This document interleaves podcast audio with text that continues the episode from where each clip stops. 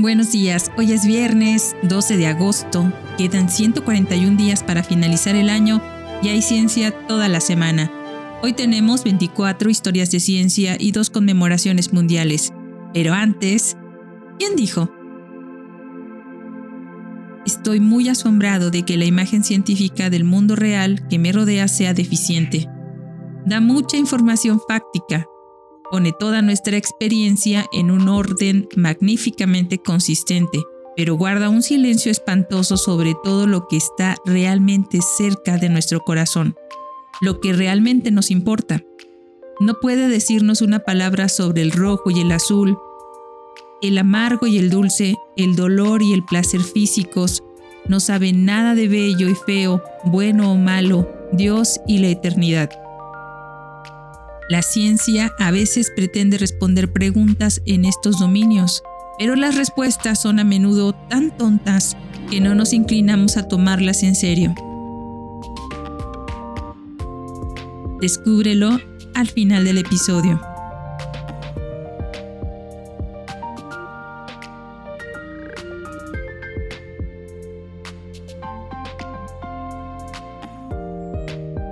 Celebramos el Día Mundial del Elefante. El 12 de agosto del 2012 se propuso el Día Mundial del Elefante inaugural para llamar la atención sobre la situación urgente de los elefantes asiáticos y africanos.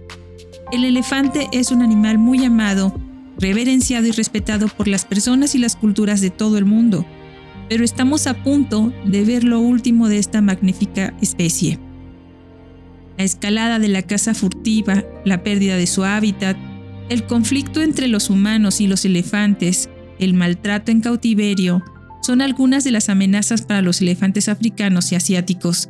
Trabajar para lograr una mejor protección de los elefantes salvajes, mejorar las políticas públicas de aplicación para prevenir la caza furtiva y el comercio ilegal de marfil, conservar los hábitats de los elefantes, mejorar el trato en cautiverio y, cuando corresponda, reintroducir elefantes en santuarios naturales protegidos son los objetivos que se persigue por numerosos organismos de conservación de elefantes.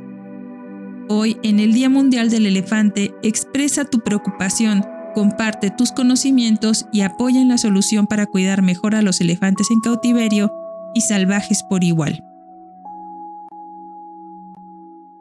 También celebramos el Día Internacional de la Juventud. Este día se centra en las dificultades que están experimentando los jóvenes en todo el mundo. La mitad de los niños entre 6 y 13 años carecen de habilidades básicas de lectura y matemáticas, y la pobreza infantil sigue siendo un problema frecuente en todo el mundo.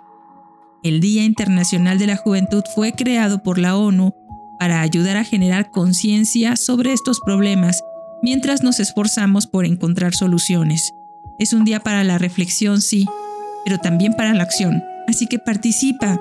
Esta iniciativa que honra las características de los jóvenes y reconoce los desafíos que están enfrentando hoy en día, puede ayudar a generar estrategias para la eliminación de estos problemas. Es importante que los jóvenes puedan acceder a los recursos adecuados para la educación, el bienestar, la medicina y, claro, la escuela.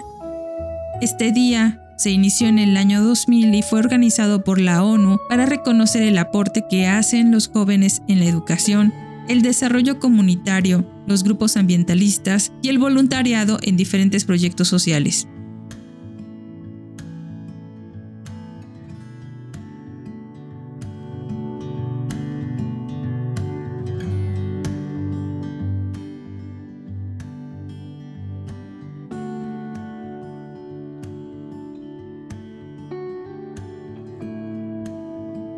Historia de ciencia número 1. Conjunción de planetas.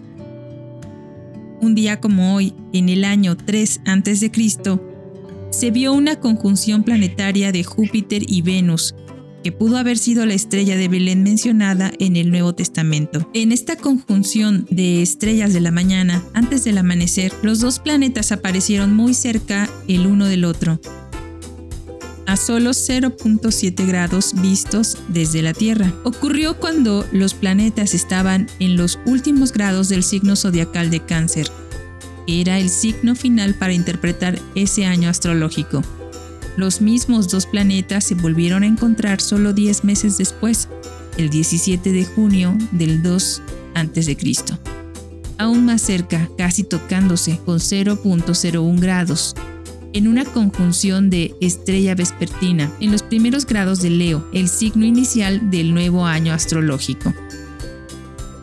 Estas dos uniones de Júpiter y Venus podrían haber sido interpretadas como el cierre de una era en la historia y el comienzo de otra era en el año 2 a.C. Tal conjunción pudo haber dado paso al mito de la estrella de Navidad. Historia de ciencia número 2. Continentes. Vitus Bering nació el 12 de agosto de 1681. Fue un navegante danés-ruso que ayudó a establecer a Asia y América como dos continentes separados. Se unió a la Armada holandesa cuando era joven y luego a la Armada rusa.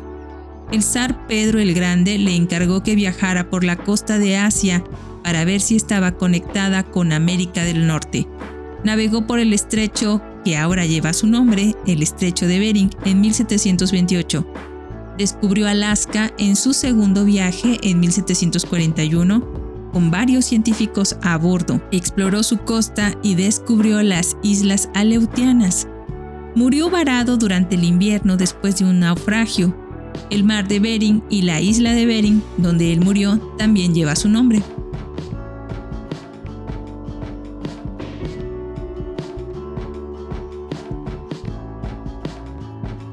Historia de ciencia número 3. Horticultura experimental. Thomas Andrew Knight nació el 12 de agosto de 1759, horticultor británico que inició el campo del cultivo de las frutas, la horticultura experimental, mientras estudiaba la fisiología de las plantas con experimentos botánicos. Realizó estudios sobre el movimiento de la savia en las plantas, la naturaleza del cambium y el fototropismo en los arcillos para investigar el geotropismo de raíces y tallos, inventó una máquina que giraba para simular la gravedad con fuerza centrífuga en posición horizontal o vertical. En cada caso, encontró que las raíces crecían hacia afuera y los tallos hacia adentro, hacia el centro. 40 años antes que Mendel, estudió los efectos del polen en los chícharos de jardín, en las características de las semillas. En horticultura investigó cultivos ambientales controlados, nutrición vegetal, fertilización y control de plagas.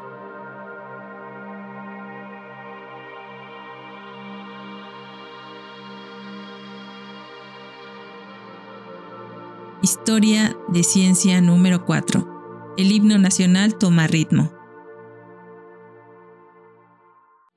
Un día como hoy de 1854, se declaró como triunfadora Jaime Nuno para que su música armonizara las letras del himno nacional mexicano, que le quedó chulísimo. Historia de ciencia número 5. Desinfectante.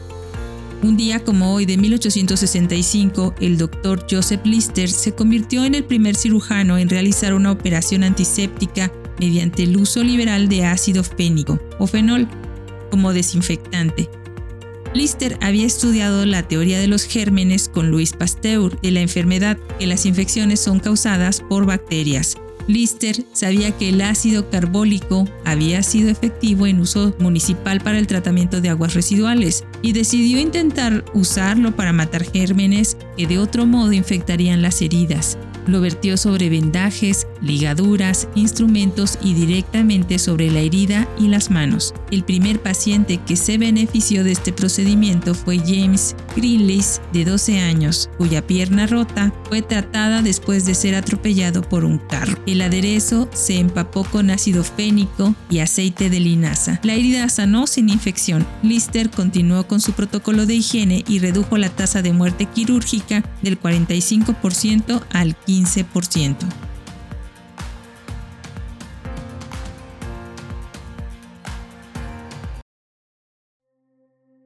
Historia de ciencia número 6. Deimos.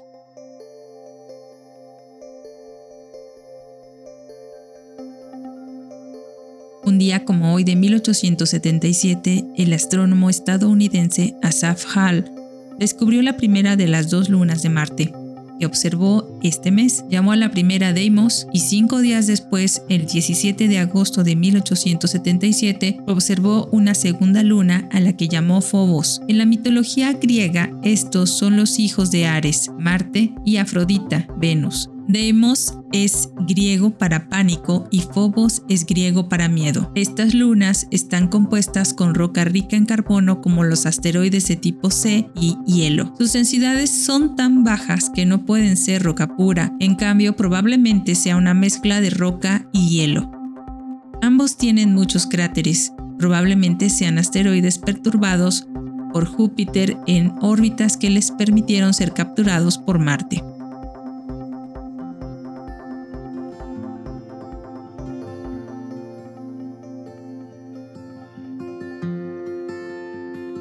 Historia de ciencia número 7. Extinción del coagua. En 1883 el coagua se extinguió cuando murió la última yegua en el zoológico de Ámsterdam. En ese momento no se dio cuenta de que ella era la última de su especie, debido a la confusión causada por el uso indiscriminado del término coagua para cualquier cebra. La verdadera coagua había sido cazada hasta la extinción sin que esto se percibiera hasta mucho más tarde. Los Coagua habitaron anteriormente Karoo y el sur del Estado Libre de Sudáfrica. Al igual que otros mamíferos de pastoreo, los Coagua habían sido cazados sin piedad. Los colonos los vieron como competidores por el pastoreo de su ganado, principalmente ovino y caprino. Ahora, mediante la reproducción con cebras de las llanuras del sur seleccionadas, se está intentando recuperar al menos los genes responsables de la coloración de los coaguas.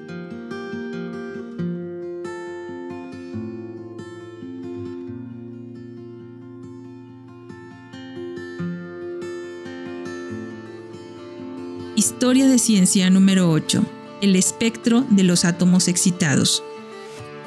Erwin Schrödinger nació el 12 de agosto de 1887 físico teórico austriaco que compartió el Premio Nobel de Física de 1933 con el británico Paul Dirac.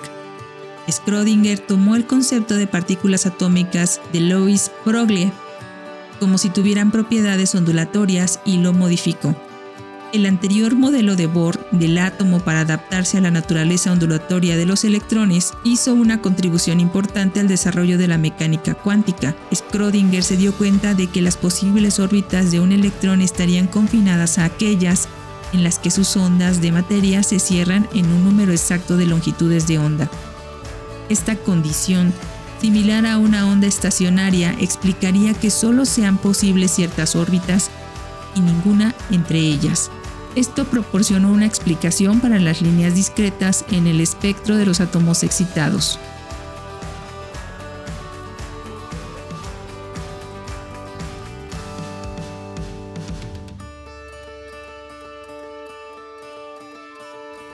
Historia de ciencia número 9. Rollos del Mar Muerto. Eliezer Sukenik nació el 12 de agosto de 1889 arqueólogo polaco-israelí, estableció la fecha y procedencia de los rollos del Mar Muerto. Se instaló en Israel en 1912 y comenzó a enseñar en 1914. Finalmente se convirtió en arqueólogo de campo en la Universidad Hebrea. Dirigió las excavaciones de las sinagogas y tumbas judías. En 1947, dentro de las 11 cuevas cerca de Qumran, al noreste del Mar Muerto, Israel, se descubrieron partes de más de 700 manuscritos judíos antiguos. La mayoría estaban escritos en hebreo, algunos en arameo y menos en griego. Se supone que los rollos del Mar Muerto, como llegaron a ser conocidos, fueron la biblioteca de una comunidad sectaria en Qumran. Sukenik dedicó el resto de su vida a su estudio.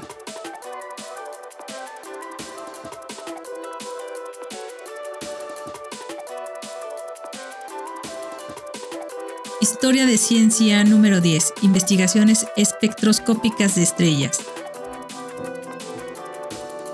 Otto Struve nació el 12 de agosto de 1897, astrónomo ruso-estadounidense que fue astrónomo de cuarta generación. Era bisnieto de Frederick Struve. Hizo investigaciones espectroscópicas detalladas de estrellas, especialmente binarias cercanas y estrellas peculiares. También investigó el medio interestelar, donde descubrió regiones H2 y nebulosas gaseosas. Contribuyó a la comprensión de la ampliación de las líneas espectrales debido a la rotación estelar, los campos eléctricos y la turbulencia, y trabajó para separar estos efectos entre sí y de las abundancias químicas. Fue pionero en el estudio de la transferencia de masa de estrellas binarias que interactúan estrechamente. Stroop emigró a los Estados Unidos en 1921 y se unió al Observatorio Yerkes en Wisconsin, convirtiéndose en su director en 1932.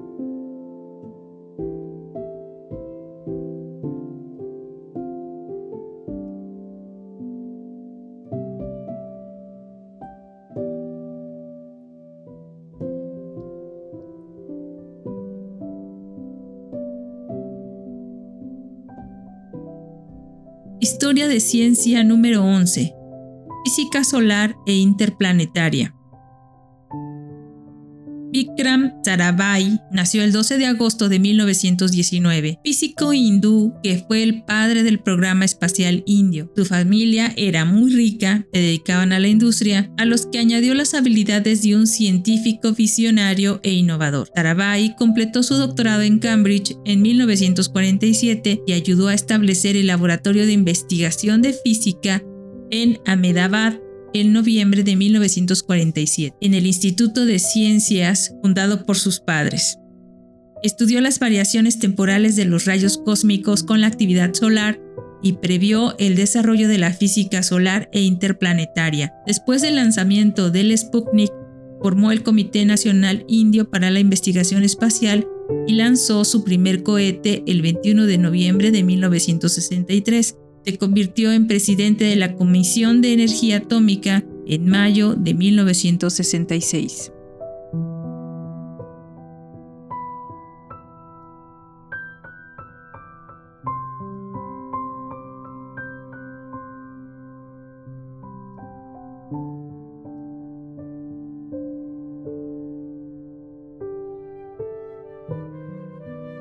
Historia de ciencia número 12 bomba H soviética.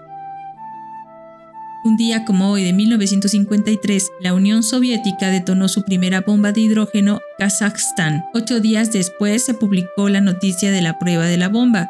La explosión tuvo un rendimiento de 400 kilotones, alrededor de 30 veces la potencia de la bomba lanzada sobre Japón el 6 de agosto de 1945 se produjo menos de 10 meses después de la primera prueba de la bomba estadounidense Mike el 1 de noviembre de 1952, anunciada por el presidente Harry Truman el 7 de enero de 1953. En particular, la bomba soviética era más portátil que el dispositivo estadounidense, lo suficientemente pequeña como para caber en un avión y armarse fácilmente aunque su tamaño limitaba la cantidad de combustible termonuclear y la fuerza explosiva. Tenía su propio diseño de pastel en capas de deuterio de litio 6 y combustible de tritrio en capas con uranio.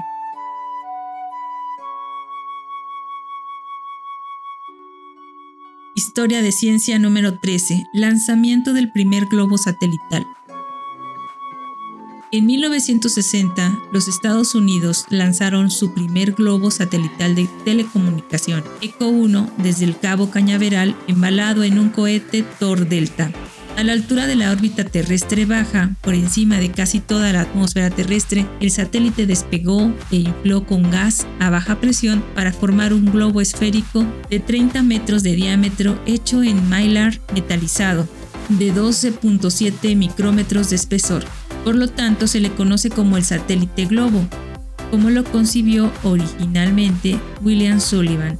Su órbita estaba a unos 1.600 kilómetros. Era simplemente pasivo para reflejar las señales de microondas entre puntos de la Tierra, similar a la forma en que la Luna refleja la luz mientras el Sol está debajo del horizonte. Eco 1 permaneció en órbita hasta el 24 de mayo de 1968. Telstar 1 le siguió el 10 de julio de 1962.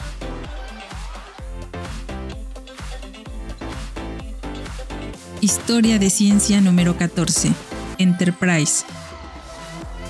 Un día como hoy de 1977, el transbordador Enterprise realizó con éxito su primer vuelo libre, una prueba de aproximación y aterrizaje del transbordador en el Centro de Investigación de Vuelo Dryden de la NASA, en la base de la Fuerza Aérea Edwards en el sur de California, Estados Unidos. Fue lanzado montado sobre un portaaviones Boeing 747 y separado de él en vuelo. Luego se deslizó libremente por sí solo en un vuelo dentro de la atmósfera terrestre. Aterrizó como un avión en el lecho seco de un lago en el desierto de Mojave.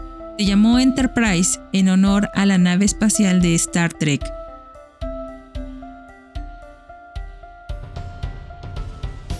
Historia de ciencia número 15. Lanzamiento del Explorador Internacional de Cometas. Un día como hoy de 1978, se lanzó el ISEE-3 por sus siglas en inglés, International Sun Earth Explorer. Después de completar su misión original de 1982, pasó a llamarse Explorador Internacional de Cometas ICE cuando fue manipulado gravitacionalmente para interceptar al cometa P.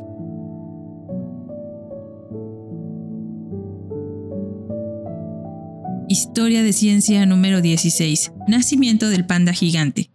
Un día como hoy de 1980, en el zoológico de Chapultepec, la panda gigante Jin Jin dio luz a un bebé llamado Shengli, el primer cachorro de panda gigante nacido en cautiverio fuera de China. Sin embargo, el bebé sobrevivió solo nueve días. Jin Jin se quedó a vivir en el zoológico de Chapultepec y en julio del año siguiente dio luz a Towi, una cachorra, la primer panda gigante nacida fuera de China que sobrevivió. La descendencia de Jin Jin incluyó gemelos en 1985 y 1987. Murió a los 14 años en 1989. Towi dio luz a Xin Xin en 1990 en el mismo zoológico.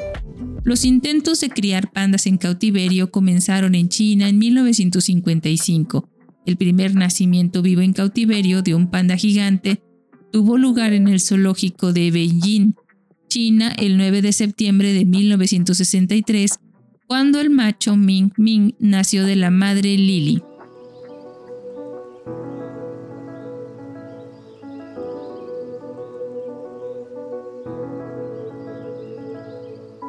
Historia de ciencia número 17.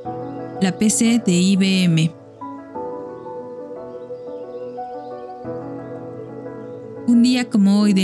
1981, IBM introdujo la computadora personal, PC, por un precio base de 1.600 dólares. En poco tiempo eliminó la mayoría de las demás máquinas adecuadas para el hogar o la pequeña empresa, como las que tiene el bus S100 o su propio sistema operativo. La PC se desarrolló en menos de un año en instalaciones de IBM en Boca Ratón, Florida, utilizando componentes comerciales existentes. Estableció el dominio del sistema operativo de Microsoft el diseño de hardware de IBM también se convirtió en el estándar de la industria para PCs compatibles.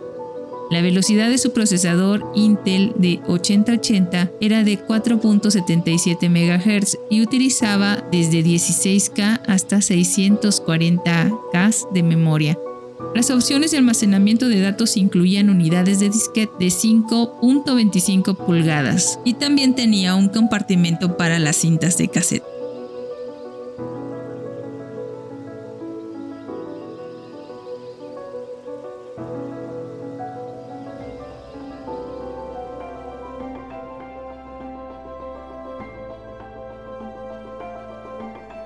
Historia de ciencia número 18 Tiranosaurio Rex. Un día como hoy de 1990 se descubrieron los primeros tres huesos fósiles que formaban parte de un esqueleto de Tyrannosaurus Rex, desenterrado posteriormente. Susan Hendrickson los encontró mientras buscaba fósiles en un acantilado cerca de Fight, en Black Hills de Dakota del Sur. Cuando se excavó y limpió por completo el esqueleto apodado Sue, en adelante era un espécimen extraordinario, completo en más del 90% con huesos bien conservados. Además, fue el T-Rex más grande jamás encontrado, con 12 metros de largo y un cráneo de una tonelada y medio metro de largo. Después de largos procedimientos legales para establecer la propiedad, el veredicto fue que provenía de las tierras federales y Estados Unidos reclamó los huesos. Finalmente, el 4 de octubre de 1997, los huesos se vendieron en una subasta a un museo de Chicago para su exhibición. Historia de Ciencia número 19. Banco Nacional de Datos de ADN de Nueva Zelanda. Un día como hoy de 1996, Nueva Zelanda se convirtió en el segundo país en establecer un banco de datos de ADN nacional cuando entró en vigor la ley de habilitación, proporcionando una poderosa herramienta de investigación de delitos. Originalmente, el ADN se tomaba solo de muestras de sangre, pero la ley de investigaciones criminales de 1995 se modificó en el 2003 para permitir muestras de hisopo bucales.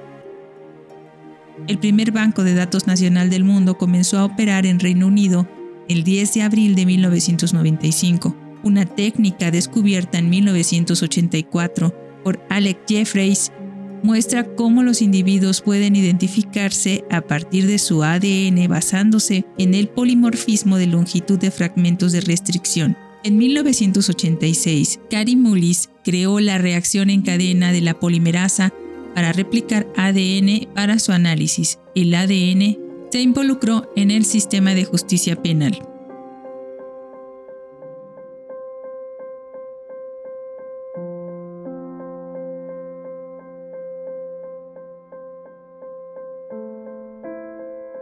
Historia de ciencia número 20. Huellas de reptiles de 318 millones de años. Un día como hoy del 2010, se encontraron fósiles de huellas de reptiles de 318 millones de años en New Brunswick. Estas huellas proporcionan evidencia de que los reptiles fueron las primeras criaturas que vivieron exclusivamente en la Tierra.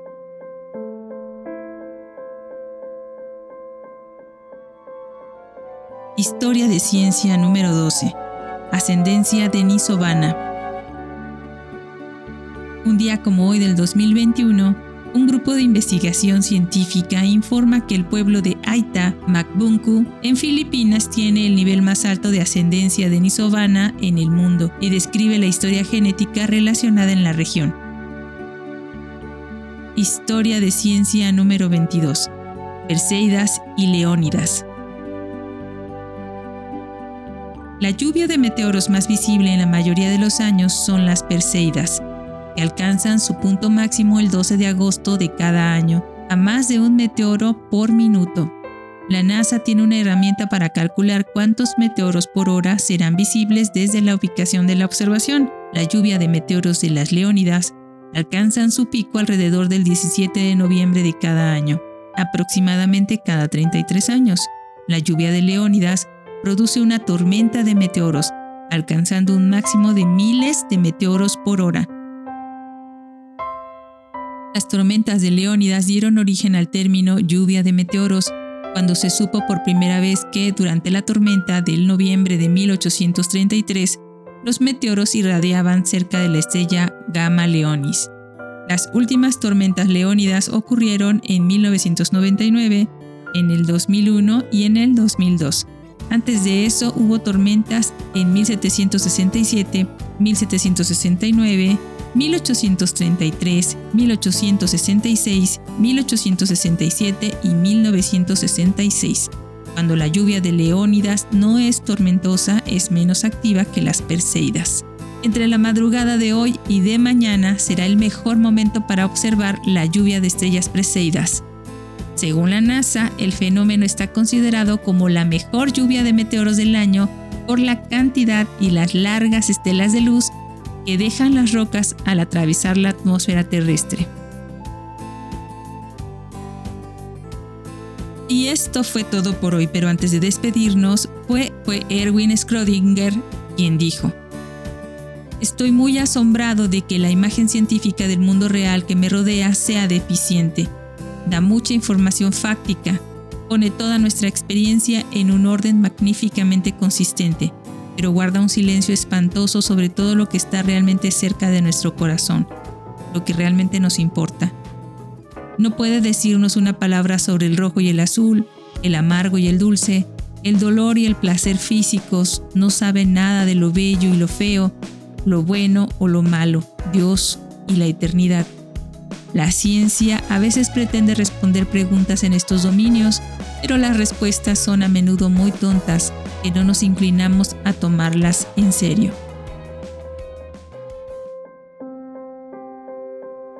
Muchas gracias por escucharnos. Recuerda que si quieres contactarnos, colaborar o requieres las fuentes de la información, por favor, no dudes en escribirnos. Nos encuentras como Cucharaditas de Ciencia en Instagram, Twitter, Facebook, TikTok y en cucharaditasdeciencia.com.mx o puedes escribirnos directamente a cucharaditasdeciencia.gmail.com.